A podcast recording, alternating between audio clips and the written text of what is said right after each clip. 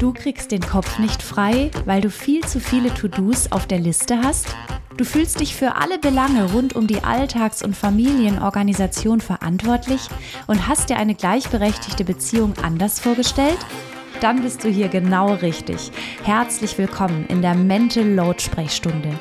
Wir sprechen über fair verteilte Familienorganisationen, über den Anspruch an Frauen, sich kümmern zu müssen. Und es kommen auch Männer zu Wort und erzählen von ihrer Sicht auf die Arbeitslast in den eigenen vier Wänden. Zusammen kriegen wir dein Mental Load in den Griff.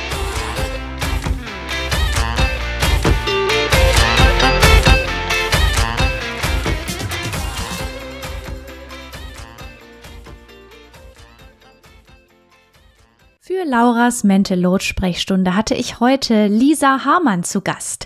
Zusammen mit Katharina Nachtsheim hat sie den erfolgreichsten aller Elternblogs gegründet, Stadtland Mama. Die beiden haben tolle Bücher geschrieben, da geht's vor allem über Mutterschaft und genau darüber haben Lisa und ich gesprochen. Warum werden eigentlich an Mütter ganz andere Maßstäbe angesetzt als als Väter? Dann ist es eigentlich auch kein Wunder, dass wir uns wiederfinden mit Mental Load und schlechtem Gewissen. Lisa hat gesagt, ich schaffe das alles gar nicht. Und das finde ich ist eine sehr ehrliche Aussage, über die wir viel öfter reden sollten. Denn wir brauchen es, diese Unterstützung und diesen Austausch untereinander und damit auch den Mental Load zu reduzieren, indem wir merken, perfekt geht eigentlich gar nicht. Viel Spaß beim Zuhören. Liebe Lisa, herzlich willkommen in meiner Mental Load Sprechstunde. Ich freue mich ganz, ganz riesig, dass du da bist. Und ich würde einfach vorschlagen, Lisa, stell dich mal vor. Wer bist du? Was machst du? Und wo kommst du her? Boah, das wird aber jetzt lang. Leg los. Also, ich bin Lisa, ich bin dieses Jahr 40 geworden, auch wenn ich mich so überhaupt nicht fühle. Mhm. Ähm, außer vielleicht im Rücken manchmal. Ähm, ich habe drei Kinder, ich bin gelernte Journalistin, war auf der Journalistenschule und habe Publizistik studiert und Medienkommunikation und habe relativ früh Kinder gekriegt mit 24 und dann mit 26 kamen noch Zwillinge dazu. Ich habe dadurch keine Festanstellung bekommen und war direkt freischaffend, also bin direkt in die Selbstständigkeit gegangen, habe als Journalistin für die verschiedensten Zeitungen und Zeitschriften gearbeitet und irgendwann angefangen, Bücher zu schreiben. Und daraus ist auch ein Blog entstanden, der heißt Stadtland Mama und ist relativ groß geworden. Den gibt's seit zehn Jahren, den Blog. Äh, ich mache ihn mit Katharina Nachtsheim zusammen, die habe ich an der Journalistenschule damals kennengelernt. Die wiederum erwartet gerade ihr viertes Kind. Ähm, ach, das wusstest du gar nicht. Nein, aber das finde ich großartig. ja, genau. Da kommt noch ein Nachzügler. Und äh, meine Kinder sind mittlerweile 16, 14 und 14. Wir haben also ähm, die geballte Nestflucht sag ich mal, gerade im Erleben. Ich bin verheiratet und ähm, wir sind auch noch zusammen. Also auch schaffen auch nicht alle Zwillingseltern. Mhm. Ne? Mhm. Oh ja. Das steht jedenfalls in den schlauen Büchern. Genau. Und ähm, ich wohne, ich bin in Berlin geboren, meine Kinder auch, aber mein Herz schlägt für Köln. Meine Eltern sind beide Kölner. Ich habe immer, also mein halbes Leben in der Nähe von Köln verbracht, in der Großfamilie auf dem Land und das an, die andere Hälfte des Lebens in Berlin und bin jetzt aber gerade wieder auf dem Land und lebe hier mit lauter Tieren und meinem Bruder und meinen Eltern und auf einem Gehöft im Bergischen.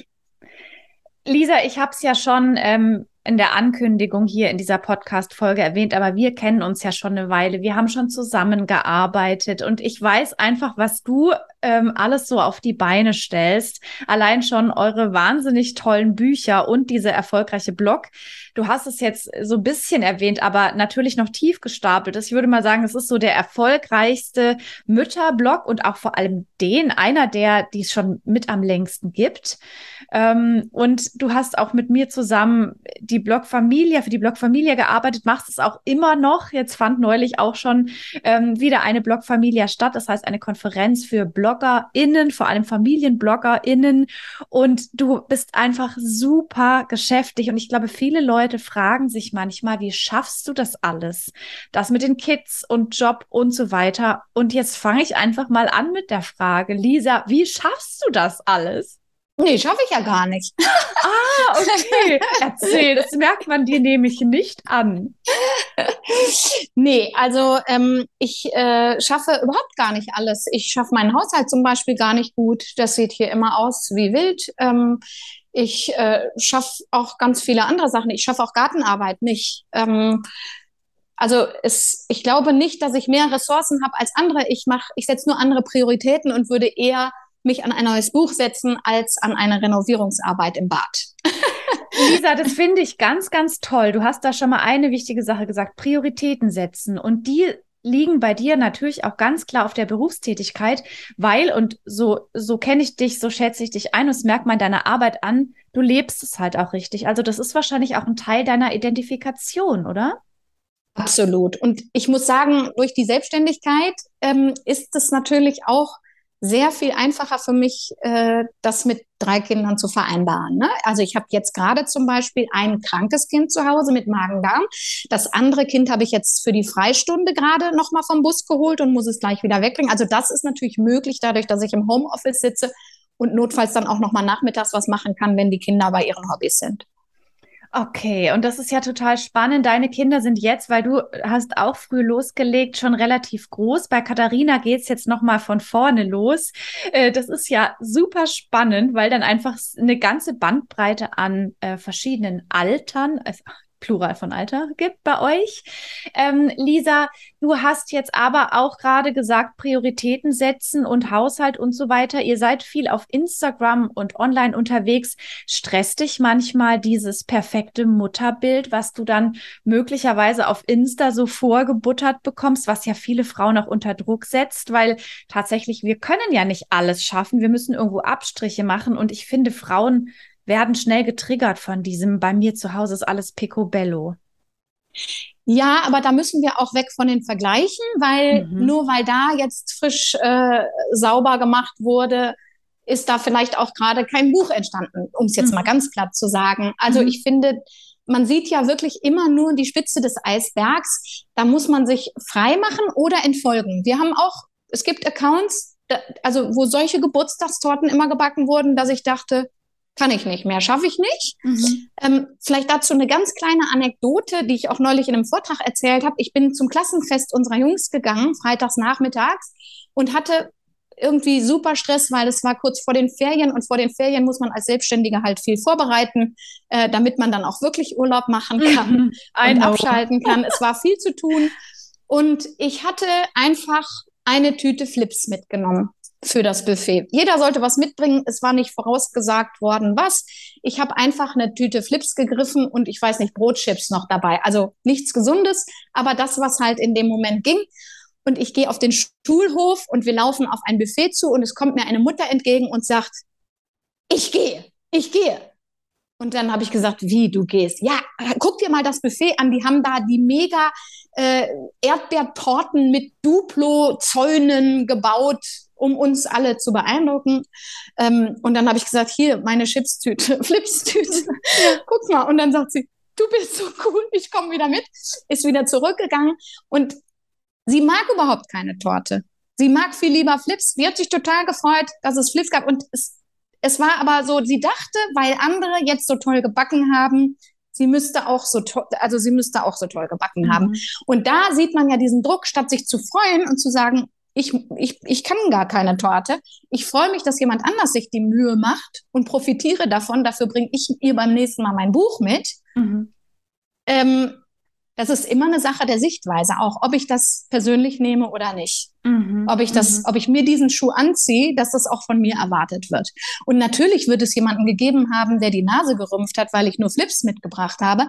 Aber die Tüte war sehr viel schneller weg. als die, die Torte. Und gesünder war die Torte auch nicht.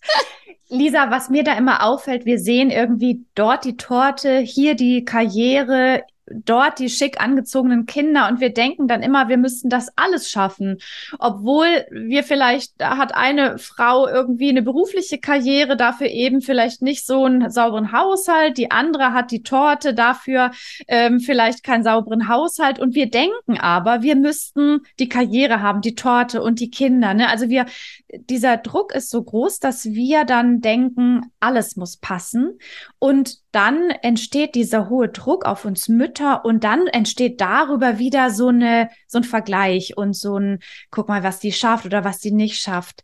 Und da sieht man immer wieder, Frauen stehen einfach alle so unter Druck, dass dann manchmal Solidarität schwieriger wird.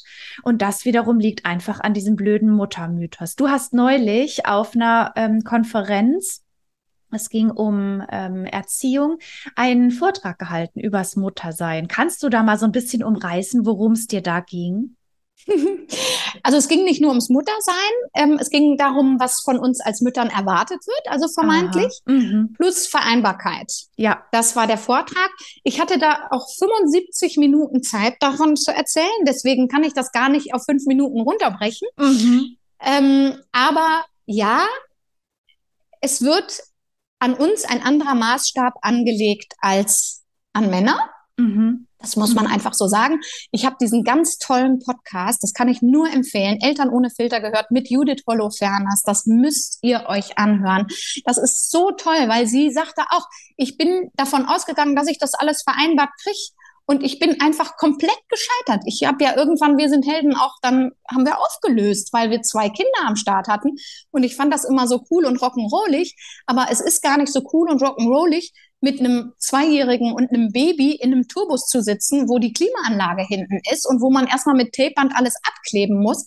Es klingt immer alles so super, aber sie ist da komplett an ihren Anforderungen an sich gescheitert, weil sie auch dachte, man kriegt das alles zusammen hin. Mhm ich, meine Kinder sind jetzt größer, ich habe jetzt wieder Freiräume und denke, alles zu seiner Zeit. Die Freiheiten kommen mir auch wieder. Mhm. Also nicht komplett, aber zumindest ein bisschen. Ich habe jetzt ein krankes Kind zu Hause und kann trotzdem Podcast aufnehmen. Das wäre ja mit einem kleinen Kind gar nicht möglich gewesen. Ne? Ähm, aber sie sagte, sie hat sich mit Pola, mit ihrem Mann, alles halbe halbe geteilt. Wirklich mhm. gut durchgezogen, weil sie sind beide Teil dieser Band gewesen. Sie waren ja immer zusammen. Mhm. Und Pola wurde in keinem einzigen Interview gefragt, wie er das alles schafft. Mhm. Mhm.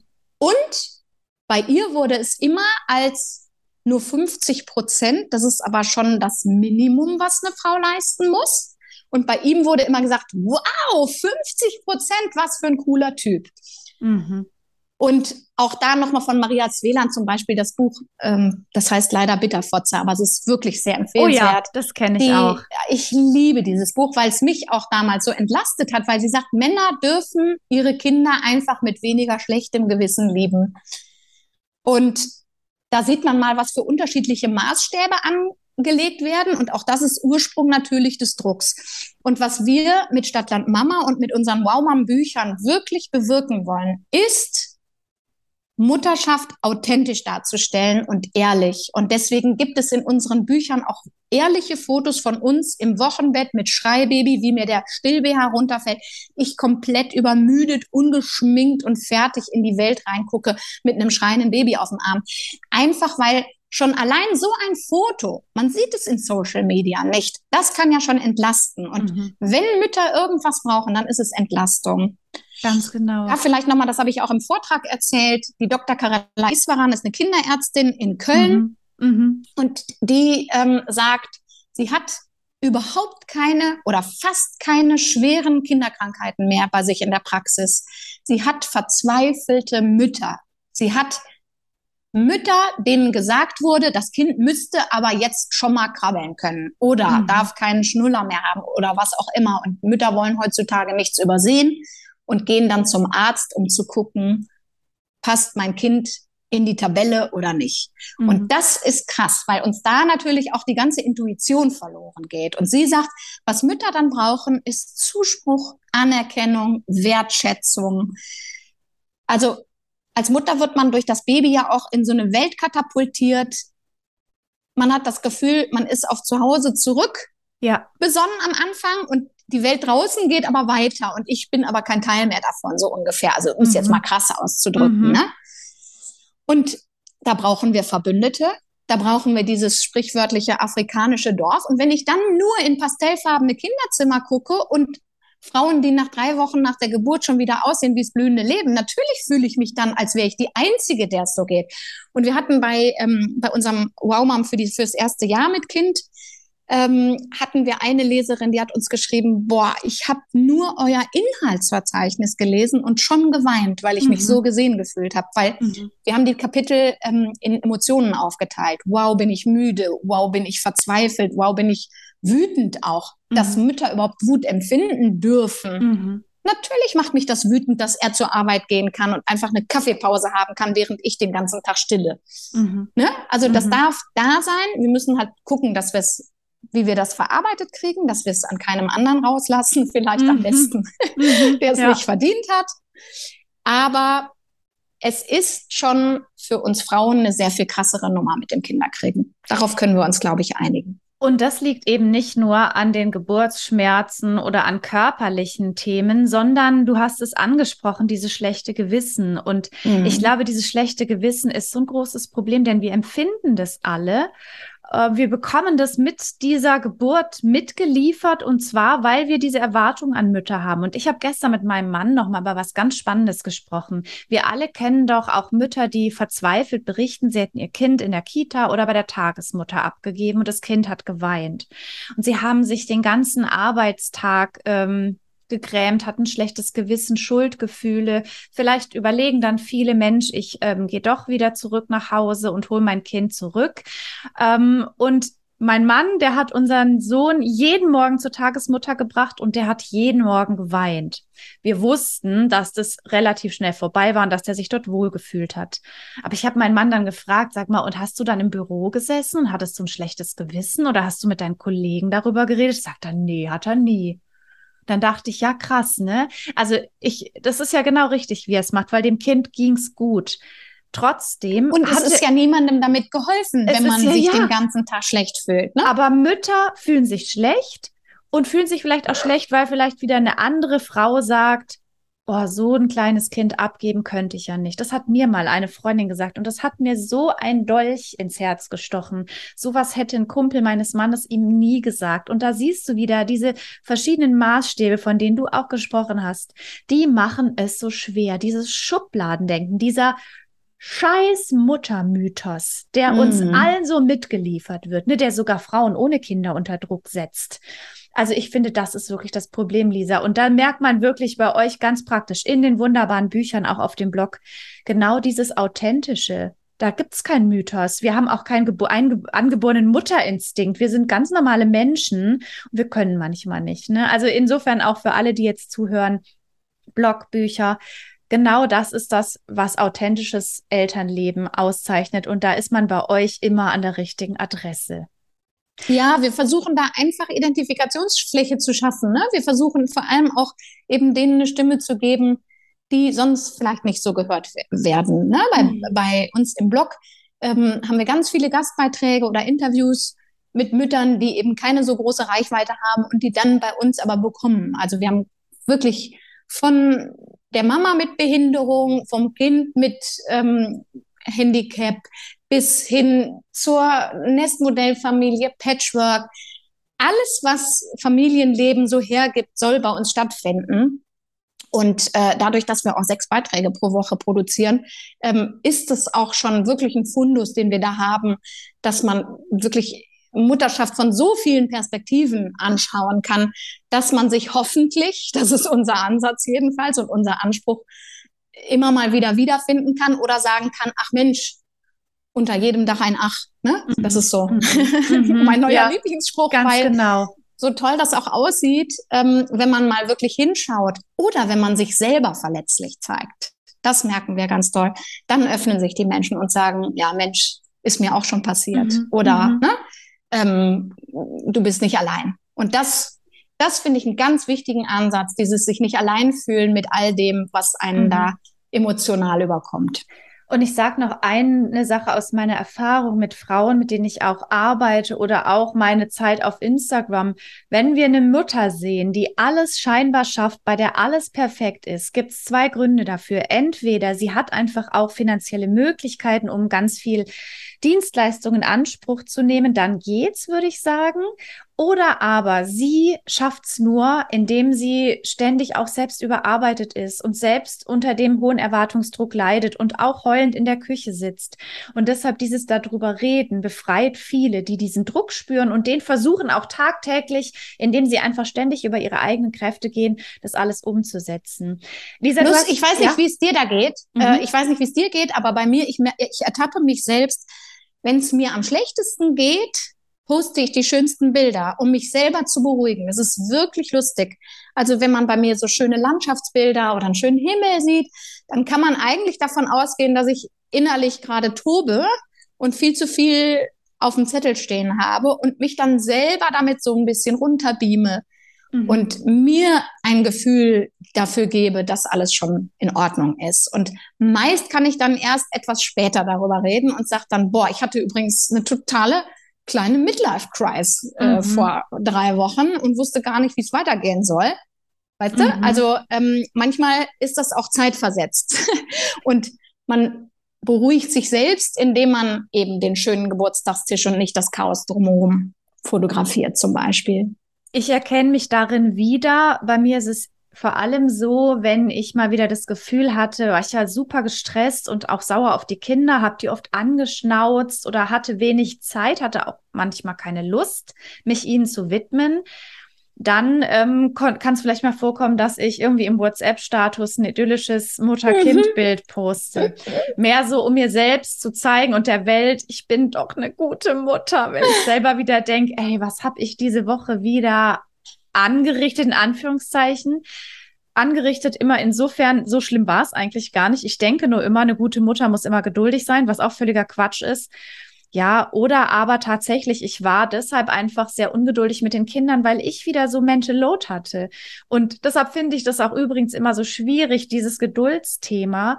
Denn äh, Frauen, die so unter Druck stehen, wie sollen die denn noch ständig geduldig sein? Also ich finde, bevor mhm. wir immer die Mütter äh, beschuldigen, dass sie nicht geduldig genug mit ihren Kindern sind, sollten wir sie eher mal entlasten, weil dann kommt ja. die Geduld von ganz alleine. Aber ich finde noch dieses, ich muss alles schaffen und ich muss zusätzlich noch mit meinen Kindern immer ruhig und achtsam sprechen. Also ich bin als Jungmutter sozusagen, ist jetzt schon ein bisschen her, mein ältester Sohn ist auch schon elf. Unter dem Anspruch bin ich echt zugrunde gegangen, weil ich einfach immer gestresst war und dann ausgeflippt bin und dachte, du bist die schlechteste Mutter auf Erden. Ich finde das auch so ein ganz wichtiger Aspekt. Ich glaube, das glaubt aber jede von sich ab und zu, oder? und das glauben wiederum wahrscheinlich sicher denken auch Väter mal, oh, das war jetzt blöd von mir oder so, aber die grämen sich dann nicht so langfristig ja. über diese eigentlich ganz normale Art. Wir sind alles normale Menschen unsere Kinder dürfen uns auch authentisch erleben, aber die Väter denken, mein Gott, dann bin ich jetzt ausgeflippt, entschuldige ich mich vielleicht einfach und, mhm. äh, und wir Mütter denken, oh mein Gott, liegen die Nacht wach. Meine Kinder fragen schon, hast du wieder die ganze Nacht wach gelegen wegen uns? Oh, oh nein, ja, die Kinder, die merken das alle ganz sensibel. Ne? Und die merken halt auch, wenn wir entspannter sind. Und ich finde, was die davon lernen, ist, aha, ich darf als erwachsener Mensch entspannt sein. Das ist ja mega. Mhm. Wobei, da muss ich sagen, meine Tochter geht ja jetzt schon Richtung Abi. Ähm, und ich spreche mit relativ vielen, was sie so machen und vorhaben und so. Und da habe ich schon das Gefühl, dass die Generation, die heranwächst, ähm, anders wird als wir, oh, die wir super. immer dachten, schaffen, schaffen, schaffen und das ja. auch noch. Und was soll mir die Mutterschaft anhaben? Ich arbeite genauso weiter wie vorher und weiß ich nicht was. Mhm. Ich habe das Gefühl, die haben da einen anderen Anspruch. Das mhm. höre ich auch von Arbeitgebern, von mhm. ganz äh, vielen, mhm. ähm, dass da sehr oft auch den Zeit, äh, Freizeitaspekt geachtet wird. Und das mhm. wäre ja dann schon eine gesündere Generation. Man kann es nur hoffen.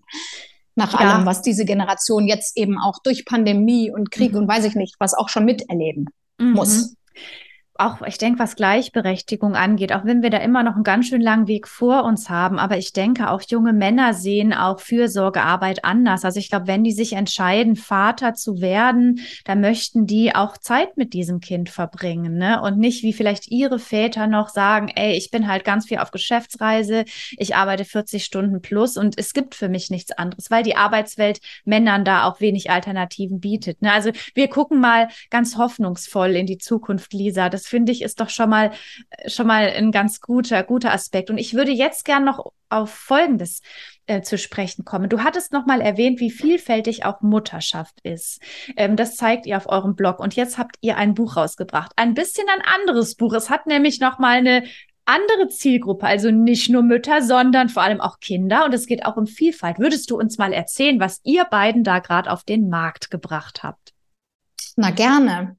Genau, also wir haben ähm, unser erstes Kinderbuch jetzt auf den Markt gebracht. Das heißt, wir alle sind Familie mhm. und wollten gerne, ähnlich wie bei uns im Blog, eben zeigen, dass jede Familie auf ihre Art und Weise besonders ist und mhm. haben zehn Familien porträtiert in diesem Buch und die mhm. wurden illustriert von der Laura Rosendorfer, die eine ganz tolle Kinderbuchillustratorin ist und das auch richtig, richtig toll hinbekommen hat. Und das Besondere an diesem Buch ist, dass es diese Familien eben in echt gibt. Das ist alles nicht ausgedacht von uns. Dafür sind wir wahrscheinlich auch gar nicht kreativ genug, glaube ich. Deswegen schreiben wir keine Romane, sondern eher über unsere eigenen Welten. Ähm, das sind ähm, Familien, die es in Wirklichkeit gibt und so ein bisschen wie in einem Hollywood-Streifen, der auf wahren Tatsachen beruht, wo dann am Ende beim Abspann die echten Fotos der äh, Protagonisten durchlaufen, Ach, gibt es bei uns eben am Ende jedes Kapitels ein Foto der Familie, wo steht, so sehen sie übrigens in echt aus. Also, dass die Kinder da auch gucken können, ach, so äh, hat die Illustratorin das richtig gemalt. Ne? Das können Sie gucken. Sie können gucken, wie die heißen. Wir stellen Anfang des Kapitels immer jeden einzelnen Beteiligten vor, sogar die Haustiere, die dazugehören. Genau, und da erzählen wir kleine Familiengeschichten, immer irgendwas aus dem Alltag der Familie. Da haben wir immer spezielle Szenen ausgewählt. Und wir erzählen zum Beispiel von einer Familie, die aus Syrien geflohen ist und jetzt in Köln wohnt. Wir erzählen von einer Familie äh, mit zwei Mamas. Wir erzählen von einer Familie, wo der Papa adoptiert ist und ganz anders aussieht als die Großeltern, die auch eine andere Hautfarbe haben. Ähm, von Inga, die mit einem zweijährigen Kind Witwe geworden ist und dann einen Witwer mit zwei Kindern kennengelernt hat. Und die haben sich verliebt und noch ein gemeinsames Kind bekommen, also auch sogar mit Happy End. Also oh, wow. sehr, mhm. sehr rührend. Mhm. Ähm, eine Familie, die im Nestmodell lebt, das heißt, wo Mama und Papa pendeln und die Kinder aber im Haus bleiben dürfen. Also die unterschiedlichsten Familiengeschichten. Wir haben auch einen alleinerziehenden Papa dabei, das äh, gab Diskussionen bei unseren äh, Leserinnen gestern einmal kurz, weil warum habt ihr nicht eine Alleinerziehende mit mehreren Kindern drin? Natürlich hätten wir noch Ideen für 100 weitere dieser Bücher. Ich habe auch wirklich schon eine Liste, falls es jemals ein Nachfolgeprodukt gibt. Aber wir wollten eben gerade denen eine Stimme geben, die am wenigsten stattfinden bislang. Mhm. Mhm. Und ich glaube, das ist uns gelungen. Also die ersten Rückmeldungen zum Buch sind, also es wird für Kinder ab fünf empfohlen. Ich habe es jetzt mit meiner vierjährigen Nichte auch schon gelesen. Die fand die Bilder einfach toll und die Tiere mhm. und alles, was da so zu sehen war. Ähm, aber es ist vor allem auch was für Erwachsene, weil sie dadurch Einblicke in Familien kriegen, die sie sonst vielleicht nicht kriegen würden. Und viele mussten weinen beim Vorlesen, weil sie so gerührt mhm. waren, weil das mhm. äh, einige Geschichten gehen doch sehr ans Herz. Und es zeigt ja vor allem, dass Familie viel mehr ist als dieses stereotypische Vater, Mutter, Kind oder Kinder. Denn darin erkennen sich manche Familien einfach nicht wieder. Und Familie, mhm. ja, wie würde man Familie definieren? Es ist doch eigentlich immer dann, wenn Menschen sich als Familie fühlen. Und das kann ja manchmal eine Partnerschaft aus zwei ganz unterschiedlichen Menschen sein, mit oder ohne Liebesbeziehung, wie auch immer. Aber ja, genau, was, was macht denn Familie aus, Lisa? Wie würdest du das sagen? Also was unsere Familien auch, es gibt eine Familie, da sind acht Pflegekinder, was unsere Familie mhm. wirklich verbindet, ist die Liebe zueinander. Mhm. Sie haben sich. Wir haben auch ein Kind, da wohnen die Eltern in England, äh, wächst bei der Oma auf. Mhm. Auch das ist eine kleine Familie. Und wir haben aber dazu natürlich noch ein Handysymbol, weil sie immer FaceTime mit ihren Eltern, die eben mhm. nicht mal im gleichen Land leben. Mhm. Also auch das ist Familie. Wir wollen gern, dass sich Kinder nicht nur da drin selber wiederfinden vielleicht, sondern eben auch mit auf den Weg gegeben kriegen, dass das ganz schön unterschiedlich sein kann. Und ich schließe überhaupt nicht aus, dass wir im nächsten Buch auch einfach Mama, Papa, Kind, wir haben auch hier einige Mama, Papa, Kind-Familien drin. Ich glaube aber, oder wir als Autorinnen dieses Buches glauben, jede Familie hat eine besondere Geschichte zu erzählen. Wenn man mhm. hinschaut, ist, also für uns gibt's kein Normal, für uns, oder wenn, dann sind alle normal. Mhm. Für uns gibt's besonders und jede Familie hat eine Besonderheit, die sie mitbringt und ähm, Deswegen gibt's auch hinten im Buch noch eine Doppelseite für dich selbst als Familie. Da kannst du dann ein eigenes Foto einkleben von deiner Familie, kannst so ein paar Sachen ankreuzen. Wenn ich an meine Familie denke, dann fühlt sich das an wie und dann kann man ankreuzen wie eine rosa Wolke oder wie auch oder wie ein Gewitter. Mhm, mh. Da können dann die Kinder sich selber noch quasi im Buch verewigen. Mhm. Also Lisa, was ich an euch beiden so schätze, auch an euch als Autorinnen von Blog oder Büchern, ist, dass ihr euch wirklich in die Zielgruppe hineinversetzt und überlegt, was könnte da toll sein? Und das finde ich ist auch wieder so ein Beispiel dafür, dass ihr überlegt, ne, wie könnten wir jetzt die Leser und Leserinnen noch mit einbinden? Und ich finde, das merkt man einfach an, auch an den Büchern, die sich an Mütter richten. Es heißt, ihr fragt euch immer, was könnte denen wirklich gut tun? Und das schreibt ihr. Und das finde ich so großartig. Und das ist natürlich so zielgruppengerecht. Und ich glaube, deshalb fühlen sich Menschen, die eure Bücher lesen oder euren Blog lesen, einfach so ähm, erkannt und gesehen, weil es eben nicht die Glitzerfamilie ist, die es so eigentlich auch gar nicht gibt, sondern wirklich echte Familienleser. Und das merkt man auch, wenn, wenn wir über Mütterbilder sprechen, ne, dass du ehrlich bist und authentisch. Und das ist, finde ich, immer das, was, was uns allen so gut tut. Und das tut dir wahrscheinlich auch gut, ehrlich ja, und authentisch. Das ist meine Selbsthilfegruppe. Alles, was wir tun, ist unsere Selbsthilfegruppe. Es hilft ja auch uns, ne? Mhm. Es hilft ja auch uns zu sehen, was andere so leisten oder wie andere mit schwierigeren Situationen umgehen oder mhm. dass andere sich auch einfach mal schäbig fühlen. Das ist ja schon toll zu sehen, dass wir da eine ganz große Gemeinschaft sind und dass da niemand eigentlich allein ist. Mhm. Und selbst wenn er sich oder sie sich gerade allein fühlt, gibt es ja eben die Möglichkeit, bei uns auf die Seite zu gehen oder mal in, in ein Buch zu schauen und zu sehen. Mhm das ist schon alles so richtig, wie es ist. Und wir dürfen verletzlich sein und wir dürfen auch scheitern. Und mhm. es ist halt, ne, es ist halt kein Sprint, es ist ein Marathon. Und ich glaube, wir, wir gehen mit dem Anspruch von Sprint in diese Elternschaft rein. Also viele von uns. Mhm. Ich schaffe das alles und dann muss man nachjustieren und denken, mhm. ah ja, nee, das ist ja doch vielleicht mhm. alles anders, als ich so erwartet hätte. Mhm. Und es immer mit Überraschungen verbunden. Ne? Man muss ja so flexibel im Kopf bleiben. Also ich wusste auch nicht, dass mein zweites Kind dann direkt Zwillinge werden oder dass ja. mein erstes Kind ein Schreibaby ist oder ne? also wie sich das dann alles so fügt und entwickelt, das haben wir halt nicht in der Hand. Wir haben die Sichtweise darauf in der Hand mhm. und die, mhm. die können wir auf jeden Fall entlasten und uns für uns selber schöner gestalten. Lisa, ich finde, das ist ein ganz wunderbares Stichwort und ähm, wir können, haben manches nicht in der Hand, auch Kinder, die dann morgens äh, mit Magen-Darm erwachen. Insofern gute Besserung an alle zu Hause. Und Lisa, es war mir mal wieder ein Vergnügen, mit dir zu sprechen und vor allem kauft dieses wunderbare Buch für Kinder, für Eltern, für alle anderen auch und natürlich auch alle anderen Bücher von euch. Gerade für Mütter ist das ein echter Juwel. Und da gibt es verschiedene Bücher für verschiedene Abschnitte, also frisch gebackene Mamas, Mamas, die schon ein bisschen Zeit mit Kindern hinter sich haben und so weiter. Also hört euch und guckt euch da mal um. Es ist auch alles in den Shownotes verlinkt. Und jetzt sage ich einfach, Lisa, danke dir für deine Zeit. War schön, dass wir gequatscht haben. Danke dir. Ich hoffe, diese Folge von der Mental Load Sprechstunde hat dir gefallen und du konntest einiges mitnehmen, das du im Alltag umsetzen kannst. Nun freue ich mich riesig, wenn du diese Folge bewertest. Und zum Abschluss noch ein Hinweis auf die kostenlose ultimative Steuerbordliste. Mit der könnt ihr einen Überblick über eure Haushalts- und Familienorganisationstätigkeiten bekommen, die Aufgaben untereinander verteilen und schauen, wie ihr den Alltagstrott auf die Reihe bekommt. Du findest die Liste kostenlos unter www.mental-load-akademie.de-liste. Ganz viel Spaß beim Verteilen.